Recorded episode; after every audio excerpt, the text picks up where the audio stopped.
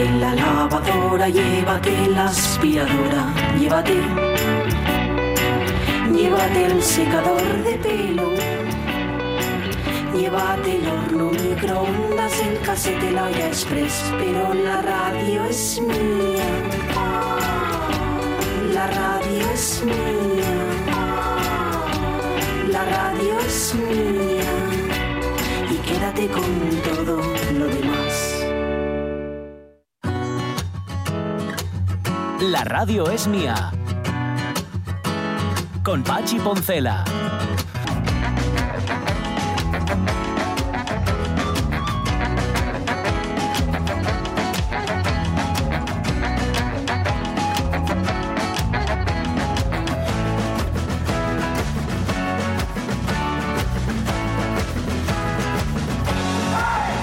Las 12 y 16 minutos de la mañana, yo nunca sé muy bien, fíjate, que lo hacen porque están en su derecho, como cualquier otro ciudadano, a que los políticos entren a opinar sobre asuntos que, ya me dirás tú. Es que me manda un enlace Rubén Martínez, un enlace del diario El Comercio, donde da cuenta de lo publicado por el presidente del Principado, Adrián Barbón, sobre la hija por gestación subrogada, lo estamos llamando todo muy finamente, Sí. ¿verdad? De Ana Obregón. Ha dicho Adrián Barbón que le duele en el alma esa imagen que ha visto, la imagen que ha visto en la revista Hola, y dice, es propia del cuento de la criada, lo que me produce un enorme desasosiego. Y añade, no existe la gestación subrogada, existen los vientres de alquiler. Em, al margen de que el, el asunto en efecto dé bastante grima, porque da Sí. bastante grima, y la foto en efecto de Ana Obregón saliendo con saliendo en silla de ruedas es no de dar grima, sino de dar asco, ¿eh? las cosas como son. No tiene ningún sentido eso. No, no, no, en ningún sentido que va, que va. Es- no tiene. Bueno, pues em, sí, nos provoca desasosiego. Pero yo digo, y los políticos tienen que opinar de todo. O sea, eh, eh, ah, bueno, Ya, está, bueno, ellos, oye, No, no, la ser- opinión, todos tenemos una opinión, evidentemente. El hecho de darle mayor o menor pábulo Claro, claro, puede ser cosa nuestra, ¿no? pero bueno, no, era- una. eh, Ya. Oye, te voy a, pasar a ver qué te parece esta fotografía de Aute que me manda para que tú la veas, Rubén Martínez. ¿Qué te parece esta foto de Aute? Es eh, Aute en los, Bien. yo creo, 80, con Estupendo. barba, Estupendísimo. flequillo. Bien, ¿no? Bien. Además, ya una vez dije Sí. lo de Aute es feo, eh, pero también os dije que estaba completamente enamorada. Hombre, pero, o sea que, a ver, pero, pero no era por los modos, ¿eh? pero era por los modos Por también los de Aute, modos, ¿no? Que tenía suaves modos. como diría. Maravilloso. Ujú. Le entrevisté más de una vez Sí, eh, y nunca, siempre fue de, por favor, por favor, Ya. palpito. Ay. Bueno, ya sabéis que yo en la Lo distancia... que te entendí. Eh, Dijiste palpito, yo. Madre mía. Bueno, al- sigue. alguna inconveniencia. No, hombre, que os estás mirando y dice, ¿para dónde? Palpito.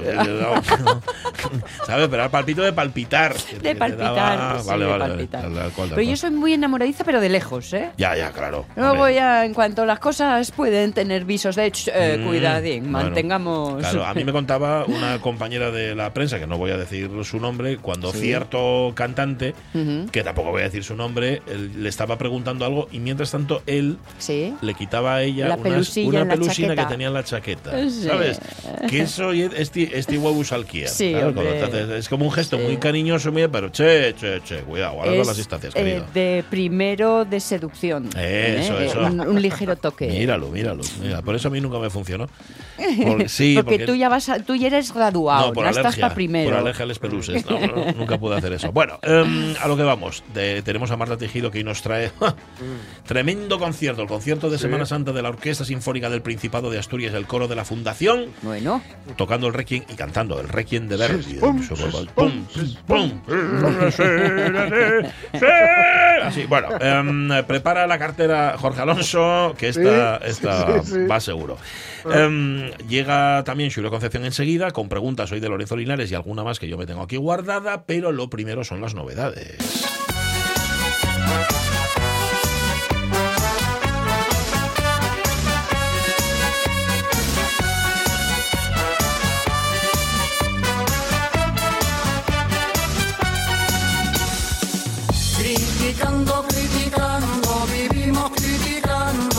Está un poco agobiadillo, el profesor García Rodríguez, em, pues está ocupado de sus. Pero no quería faltar a la cita. Dice, no, yo tengo que traer todos los eh, miércoles a la radio mía una novedad, una novedad García Rodríguez, y la traigo. Y en este caso es novedad, novedad, porque es la primera novela de su autor.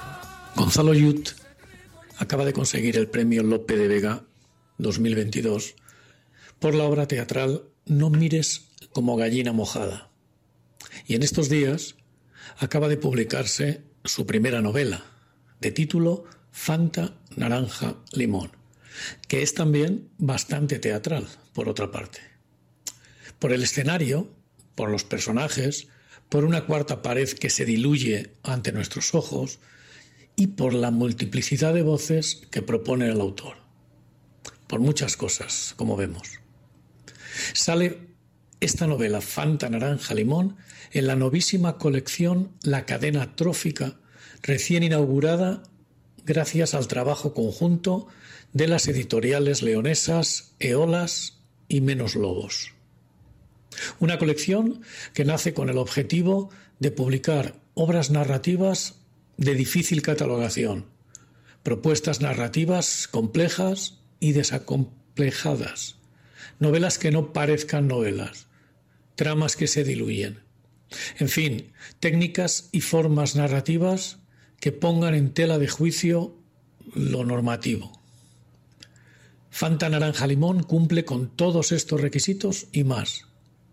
De entrada, un tema poco o nada transitado como es la relación entre el fútbol y la homosexualidad masculina. Un tema tabú en la sociedad y en la literatura. Recuerden, si no, aquel pisalo, pisalo del argentino Bilardo, aquel el fútbol es cosa de hombres, aquel no me seas maricón, esas cosas. Aquí, en esta novela, una novela de aprendizaje algo descoyuntada, pasamos desde el vestuario de los jugadores promesas del Barcelona a las pensiones y pisos de viudas que acogen a jóvenes llegados desde cualquier rincón para llevar a cabo sus sueños. Son los años 70 del siglo XX y el deseo de triunfo se funde con el deseo a solas. ¿Quién habla en el relato? ¿Quién se oculta en él? ¿Quién se traviste de manera real o figurada? ¿Quién salva y quién se salva en esta representación teatral que es la vida? Esa es la base de lo contado. Y también cómo las ficciones, y el fútbol también lo es, una ficción, pueden colocar a cada uno en su sitio. El lector cómodo, y de estos hay muchos, encontrará quizá una estructura narrativa poco apacible. Pero los juegos formales, las voces encontradas, los saltos temporales, los estilos narrativos variados, no son aquí un mero alarde son una forma de hacer crítica social y de forjar un estilo propio. Gonzalo Yut arriesga en cada página. Conoce el oficio de narrar y el oficio de la vida. Todo lo que se reprime en la vida de los personajes, todo lo que se suprime de su experiencia vital, se exprime en la narración volcánica y sensual de estas páginas. Y al exprimirlo, se le saca todo el jugo a la experiencia literaria para, con él, convenientemente aderezado con los azúcares y la química de los deseos, ofrecer un refrescante vaso de Fanta naranja limón.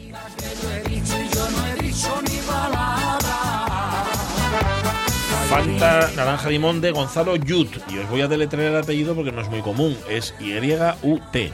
Yut, Gonzalo Yut, que es, en efecto, como dice el químico de formación, pero de vocación dramaturgo, y si dando el premio López de Vega, es que tiene que ser un pedazo de dramaturgo. Pues nada, primera novela sobre temas candentes y además con, con formas incómodas de contar. Incómodas. Es que ahora me, me ha dejado pensando Javier García Rodríguez. Yo que soy un lector acomodaticio, me molesta que me cuenten las cosas de manera desordenada, bueno, desordenada, de forma rara, para lo que yo estoy acostumbrado, o no. Pues no lo sé. Ahora, ya, pues, tengo reflexiones sobre ello. Creo que los lectores podemos serlo todo en cualquier momento. Ya, también es Sí, verdad. dependiendo, También es ¿no? Sí, Sí, sí, de quién y cómo. Vale, es que como no aguante Rayuela en su momento, pues igual tiene que... Lo que pasa que, que, a ver, sí, pero eso ya lo, lo hablamos, eh, me- Jorge, no solamente es por la estructura, sino porque los personajes son bastante... Son- Yo diría, no sé si son de su tiempo o configuraron su tiempo. Sí, sí. sí, pero yo, dudas. le, le tengo una tirria a la maga y Yo, compañía. yo también, yo también, yo también son cosas. Pero bueno, no nos vayamos del tema. Fanta Mm. Naranja Limón de Gonzalo Yud. Y me gusta mucho eso de que dos eh, editoriales, además vecinas, son de León, Eolas Sí, sí, y sí. Menos Robos, se hayan juntado para hacer Sí. algo completamente Mm. distinto. Que se junten, que sean no competencias, sino aliadas, me parece una idea estupenda. Se llama La Cadena Trófica, Mm. esa El título es bueno, ¿eh? Sí, sí, la verdad es que sí. Sí. Bueno, pues nada, gracias, profesor García Rodríguez, por una nueva recomendación. 12 y 25, hemos tenido algún problema, o lo estamos teniendo, nos lo confirmáis, porque nos, sí, ¿eh? sí, nos puso un mensaje hace un momento Ricardo diciéndonos que sí, que 20-30 segundos eh, eh, Sí. se repetía. No sé con qué habrá coincidido, otra vez coincidió con una con algo que contaba Jorge Alonso y Sí. estuviste, estuviste ahí en la, Que entraste en bucle. en la Estoy ionosfera. dando la brasa, Sí, la brasa sí. efectivamente en bucles. sí, Sí, sí. estabas como el ratón dando vueltas en el, en el ciclo este. Pues nada, esperemos que se solucione pronto y lo sentimos para aquellos que nos estén escuchando a través de internet. Si antes lo digo, lo de que, que nos escucharán en una radio Hmm. Sí, pequeñina, pues sí. no, nos están escuchando en internet y mal. Vale, em, a paseo.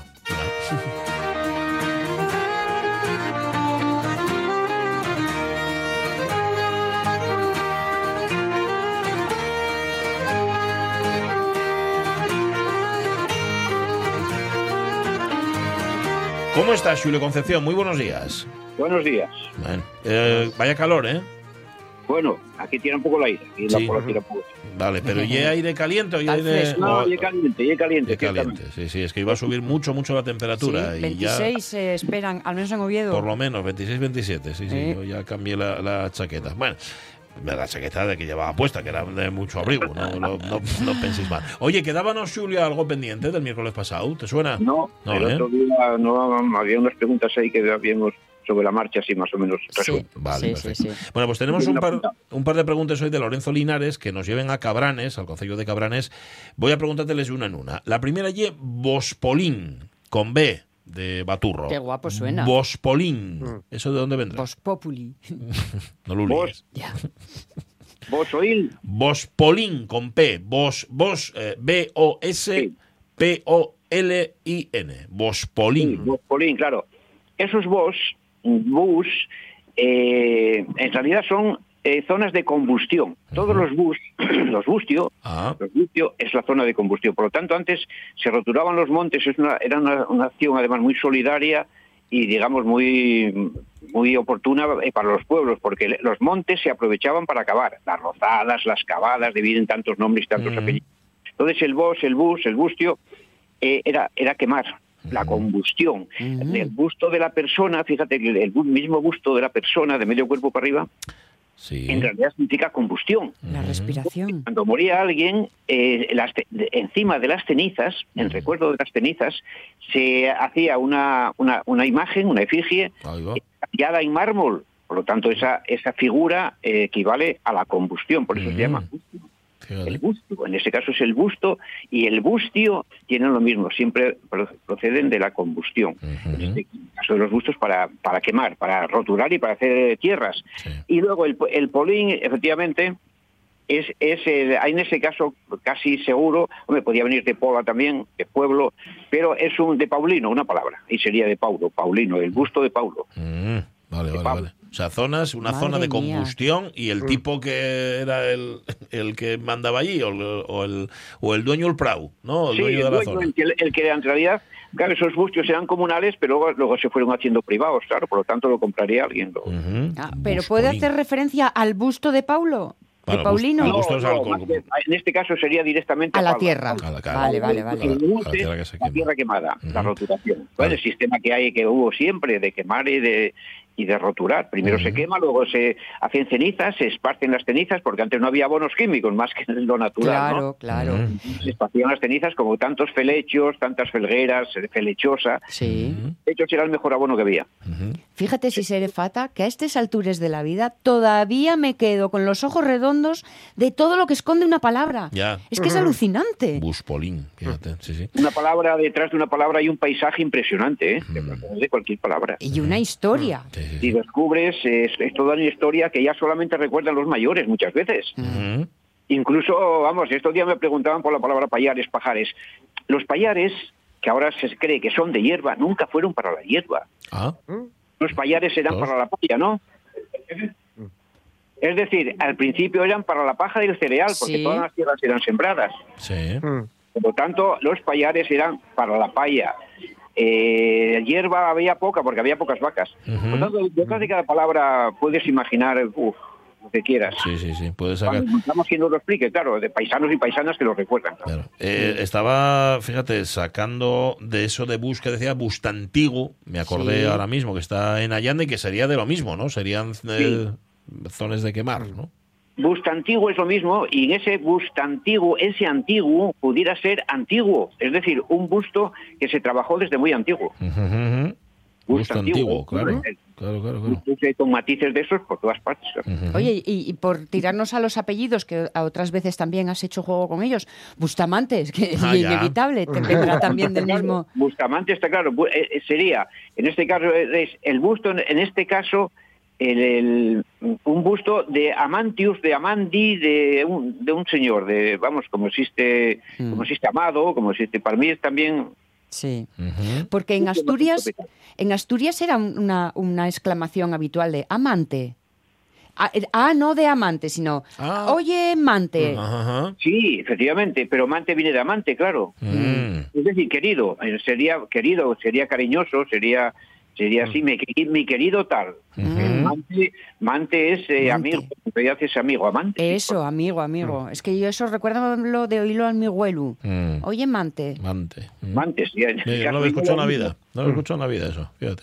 Pero claro, es, los nombres comunes dieron origen a los apellidos. Entonces muchas veces no sabemos si viene de- del nombre directamente común, en este caso Mante, Mandi, o que viene a través de un antropónimo, claro. Mm, vale. Bueno, pues eso y en Cabranes. Y hay otro sitio por el que nos pregunta Lorenzo Linares que ye, bueno, eh, castellanizado, Madiedo, Madieu. ¿De dónde viene Madieu? Madieu, Mm.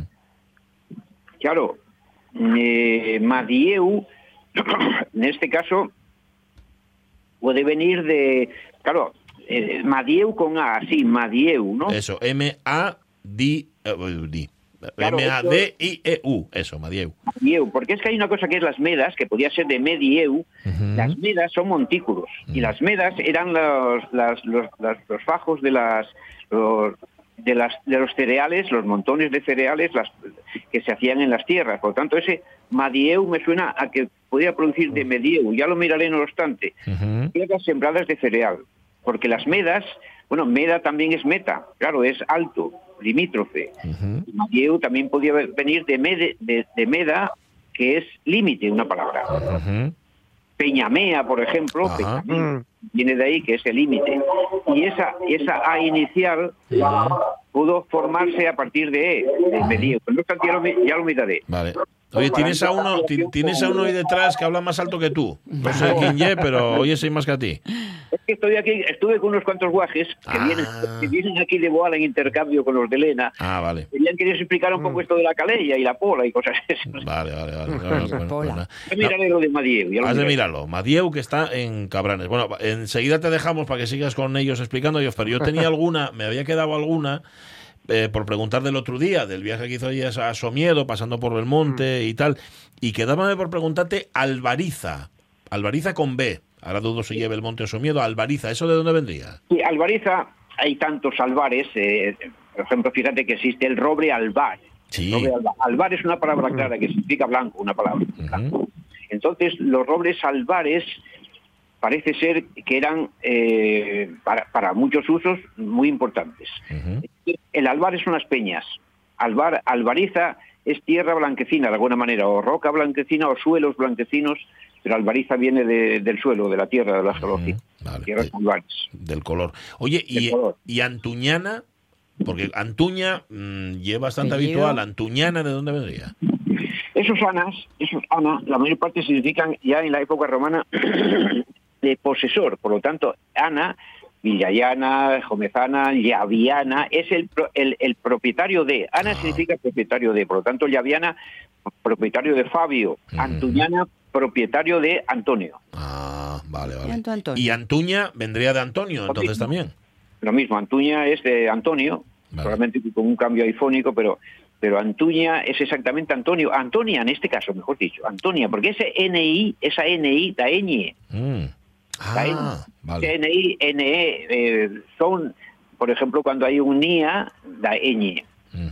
En asturiano, claro. Vale, Por lo tanto, Antuña sería Antonia. Antonia, vale. ¿Que sería, que sería posesora también o, Sí. o qué? No, no, en- no tiene el sufijo Anaí, pero bueno, sería la tierra de Antonia. Vale, sí, porque claro, los, los nobles vienen vienen en realidad de... Hombre, a, de- a su vez Antonia, espera, que Antonia, Antonio en este caso, de-. Viene me parece del griego antos, que era flor. Creo Ah. que Antonio en el origen significaba flor. Ah. Iba a decir yo que siendo mujer, poco posesión. O sea que vuelve, vuelve a la tierra, vuelve al principio. Vuelve a la tierra. Sí, sí, sí, vuelve a la flor, qué cosa. Bueno, em, dejamos de que sigas con los guajes esos, que están Vale. ayunos de tu conocimiento. Hablamos el miércoles que viene. Un abrazo grande, Julio. Un abrazote, chao. Adiós. Yo que estaba medio pendiente de nosotros, medio pendiente de los guajes. sí, ¿eh? sí. Que no se le escaparan, que se Sí, le escurrieran por normal, ahí. normal.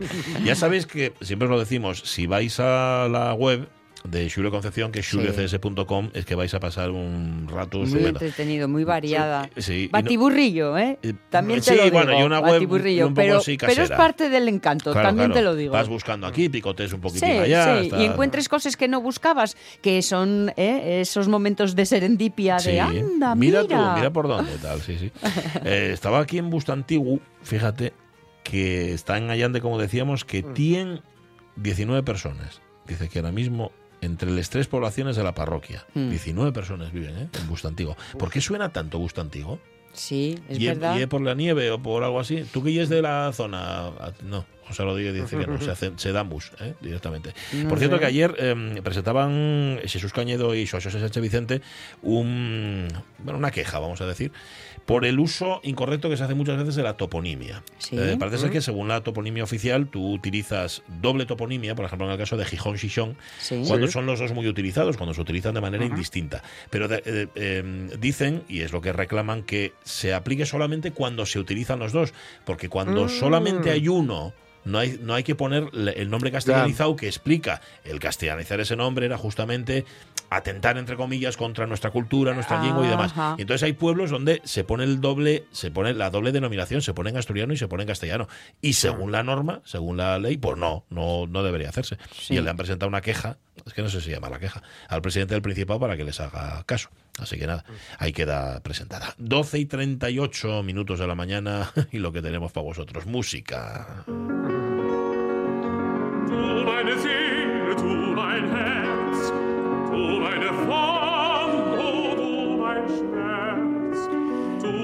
Otras veces es un, es un programa así más variado, hay más autores y hay más obras. Bueno, en este caso, el programa del concierto que nos trae Marta Teijiro. Marta, ¿qué tal? Muy buenos días. Hola, buenos días a todos. Incluye Eh, solo una obra, pero no es una obra, es un obrón. Hombre, esto, eso ¿no? es, eso es el Requiem de Verdi. Toma. El Requiem de Verdi que podremos escuchar mañana jueves, día 30 en Gijón, a las 8 de la tarde, Mm. y el viernes 31 en el Auditorio de Oviedo.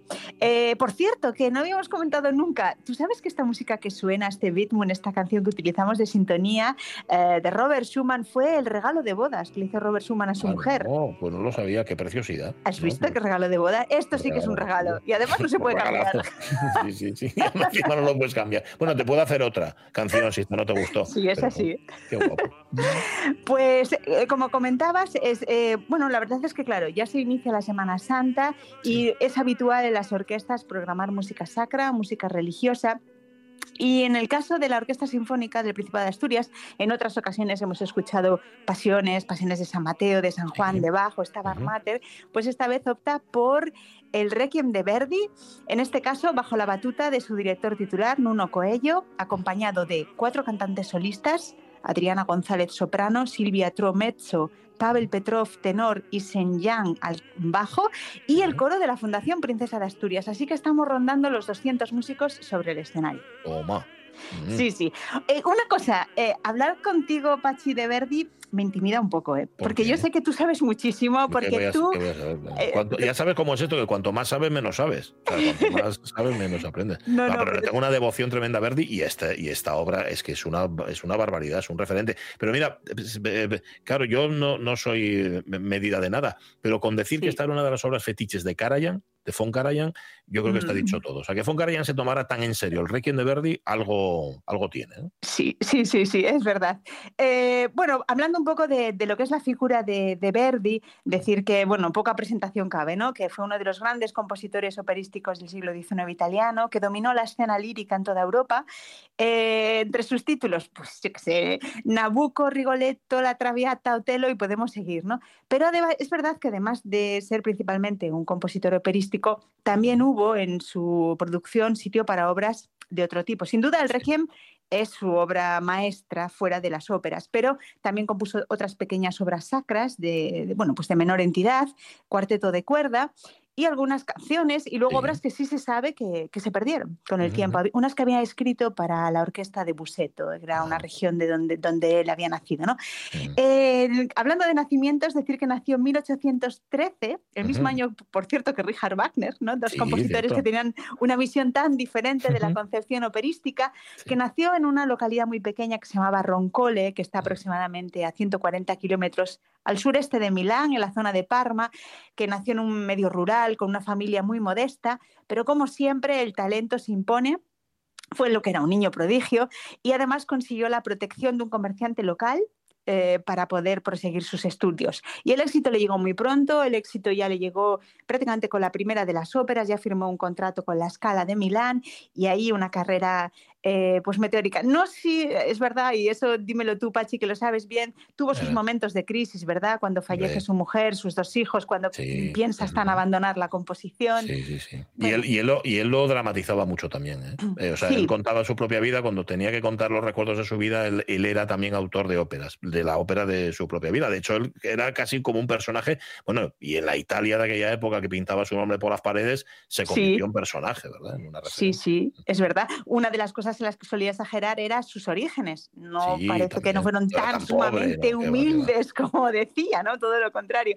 Pero bueno, eh, Verdi eh, compone este requiem cuando ya tenía sus prácticamente 60 años y lo hizo a la memoria de un gran amigo, el escritor italiano Alessandro Manzoni. Manzoni había sido, eh, además de eso, de escritor, de poeta, había sido el ideólogo del movimiento de ese risorgimiento nacional, ¿no? El que propugnaba la unidad de Italia una unidad que llegaría, eh, llegó en 1861. Y estos mismos ideales los compartía Giuseppe Verdi, que además fue autor de varios himnos nacionalistas, y bueno, y uno que se hizo, yo creo que de- él mismo ni se dio cuenta, el Va Pensiero de. Nabucco, ¿no?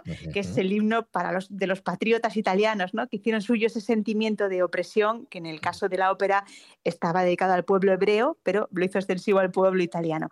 Pues vamos a empezar hablando de este requiem que como comentaba, bueno, tiene una estructura, aunque él lo, Verdi se decía que era un hombre agnóstico, ¿no? Sí, No bien. había perdido su fe católica, pero sí que respetó la fe que sí tenía su amigo Alessandro Manzoni y por tanto lo que hizo fue una misa de requiem perfecta en el sentido de que estaba ajustada a la estructura que indicaba la Iglesia, la liturgia católica romana, ¿no? Tiene, está dividida en el requiem inicial, en el dies ira, en esa secuencia, Ujú, ofertorium, santus, agnus dei, luz eterna y el libérame. Eh, empezamos escuchando el requiem inicial, el introito comienza con una única línea del violonchelo, con una gran calma, ¿no? Pero eh, con un movimiento descendente de la música que simboliza precisamente ese descenso a la tumba, ¿no? El coro surge a modo de rezo, eh, casi como un susurro, ¿no? Eh, donde pues unos a otros se comunican que ha llegado el final, ese requiem a eternam. Y indicar solo que Verdi deja escrito el uso de la sordina para los instrumentos de cuerda, de tal manera que ese pequeño aparato que se coloca sobre el puente disminuye la vibración y por tanto la intensidad del sonido. Vamos a escucharlo.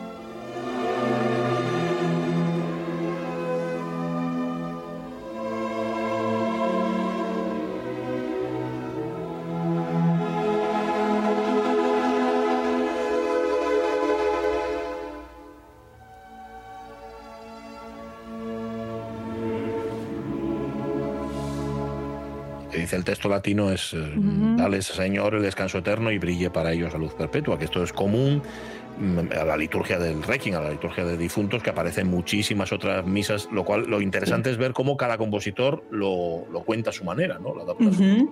Sí, eso, con su propio estilo personal. El siguiente corte, que también pertenece al requiem inicial, es eh, cuando el coro, cantando a capela, por tanto desprovisto de todo acompañamiento orquestal, entona un himno. Vamos a escucharlo.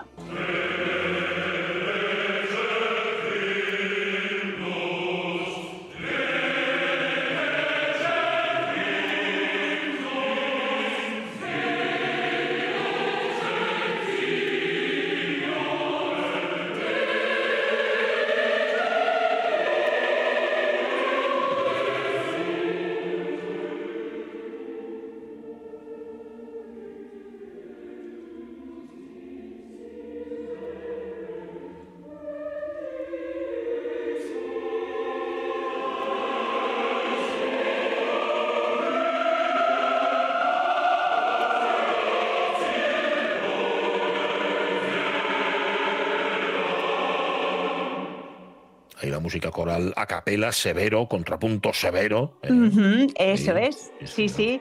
Eh, lo cierto es que, bueno, el texto no lo comento, pero bueno, eh, es en el momento que dice, mereces un himno, Dios en Sión, y te ofrecerán votos en Jerusalén. Es lo que está cantando el coro. Es verdad que la obra Verdi en- a lo largo del Requiem va alternando momentos donde eh, pues hará sonar a lo mejor uno o dos solistas vocales con la orquesta, o el coro solo, o el coro con los solistas, van, ¿no? van distribuyendo diferentes grupos orquestales. Em, comentar también que, y es un hecho que llama mucho la atención, que el día que se estrenó esta obra, el 22 de mayo de 1874, en la iglesia de San Marco en Milán, las mujeres que intervinieron en su interpretación debieron llevar velo y situarse detrás de una celosía, porque Ah, no. las mujeres tenían prohibido cantar en la iglesia. Quizás esa fue una de las razones por las que a partir de ahí Verdi siempre llevó eh, la representación de su requiem a, por ejemplo, a otro tipo de te- a, a teatros, ya no en iglesias, Claro. a la Scala de. Milán, a la Ópera de París, etcétera, ¿no? Escenarios profanos, ¿no? Donde no tuviera tantos es, problemas.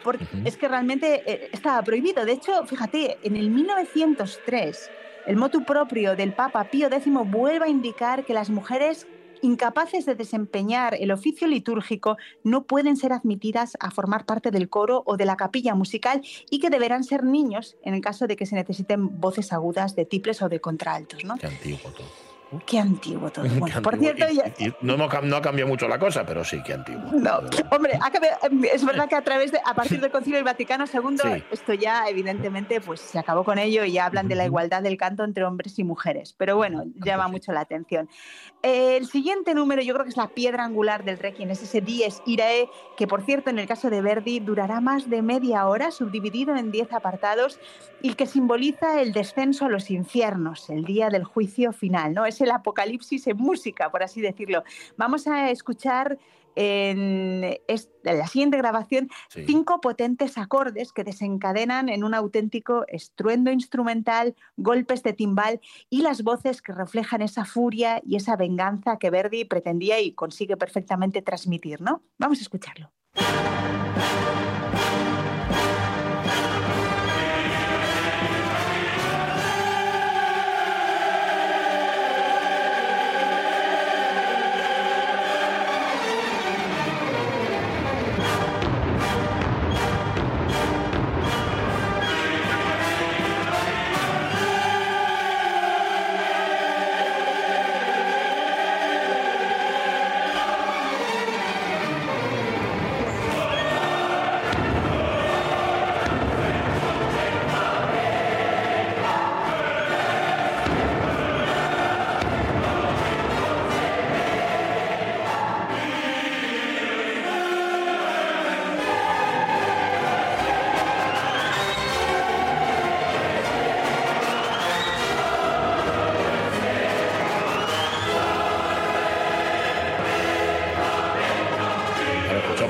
Escuchar una grabación impacta, pero escuchado en directo, O sea, el- Sí. el, el impacto de la Sí. obra en general, pero de este Irae, uf, es sobrecogedor. Es una absoluta teatralidad.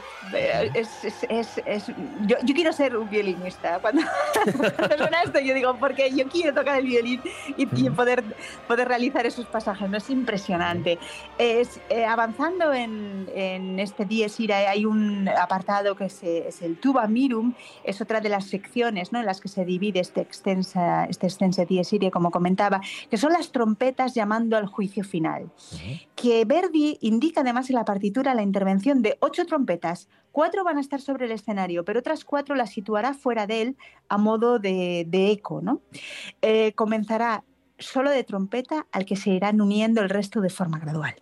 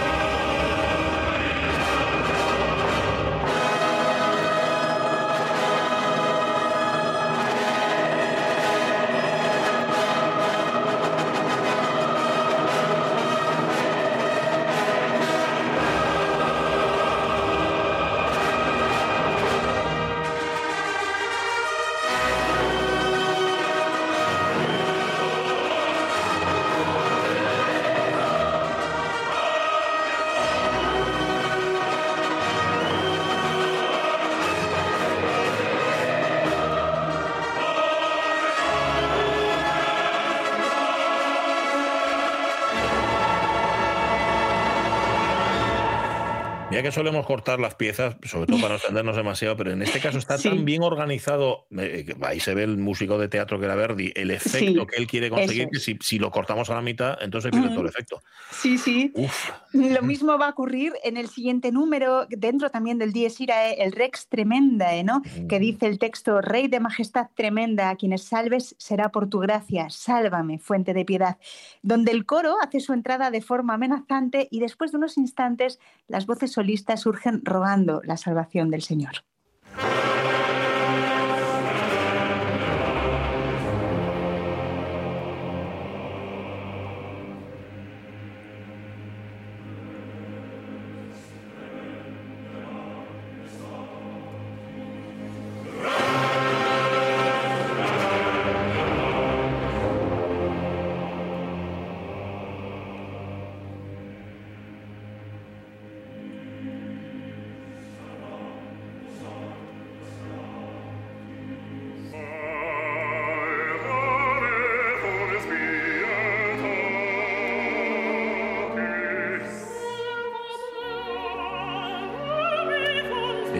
Solistas que representan el dolor del ser humano, el dolor del hombre ante la muerte, bueno, del hombre y de la mujer, evidentemente, ante la muerte. Sí. Mientras que el coro parece ahí lo inapelable, ¿no? La, la muerte que tiene que llegar. sí no. Oye, em, nos vamos de tiempo, nos estamos yendo de tiempo. Yo te voy a pedir que elijas, porque has seleccionado una serie de, de fragmentos. Vale. Yo no, yo no sé si irme al final, no lo sé. Tú, tú nos dices, tú nos dices. Vale, pues bueno, bueno, pues nos saltamos directamente al final. Quería comentar simplemente que el estreno de este Requiem provocó opiniones enfrentadas porque muchos críticos veían en él una ópera más que contaminaba la sagrada palabra con ese estruendo operístico y fue muy famosa, se hizo muy famosa la frase que dijo el pianista y director de orquesta alemán Hans von Bülow, que dijo que era una ópera con ropajes eclesiásticos.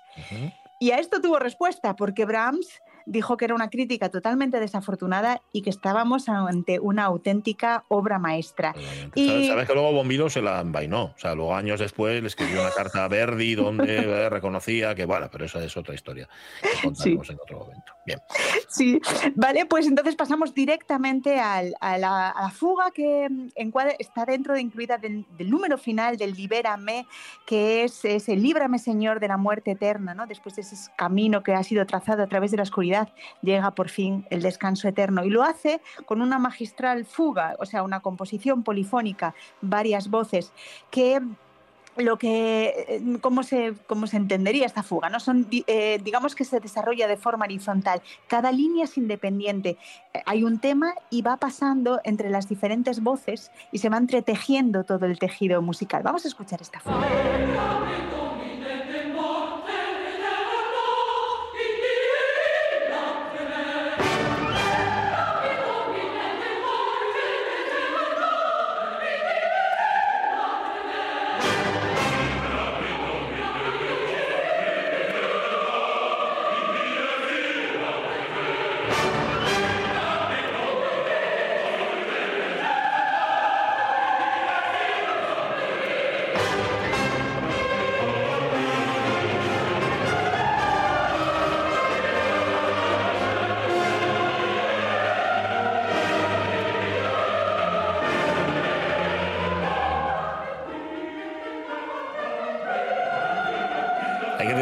vas a contar tú que el Requiem de, de Verdi, el que escribe en el año 74, tenía un antecedente. Él había intentado Sí. escribir un Requiem para, Para- Rossini. para Rossini. muere, y él había hecho Sí. el Libérame. O sea, había encargado a varios compositores, ha dicho, venga, tú haces la primera parte, Sí. todo, no sé pum, y yo voy a hacer el Libérame. la última Sí, sí, Y es muy es. interesante comparar el Libérame definitivo del Requiem, de- del que estamos escuchando aquí, con el anterior que compuso para Rossini. Pero vamos, que al final es una fuga en los dos casos, Sí. con sus cambios y demás, pero, pero sí, que lo quiso así, así lo quiso Verdi.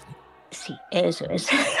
La verdad es que ya no dio tiempo, lo pensé ¿eh? en poner la de Rossini, pero mm, ya veía yo que esto se me iba a alargar en exceso. Mm, Pero me bueno, parece... lo, lo importante es lo que decíamos antes, que lo escuchéis en directo, que esto mm, en, en disco vale que está muy bien. Sí, pero que sobrecoge. es sobrecoge. Es sobrecogedor. Total Sí que es absolutamente. Pues nada. Mañana y pasado, acordaos, ¿eh? concierto especial de Semana Santa de la OSPA, dirigido por su titular, por Nuno Coello, con el fabuloso Requiem de Verdi, en el que hoy nos ha introducido y a ver cómo salimos ahora, Marta Tejido. Marta, hasta semana que viene. Hasta la semana que viene. Saludos. Chao.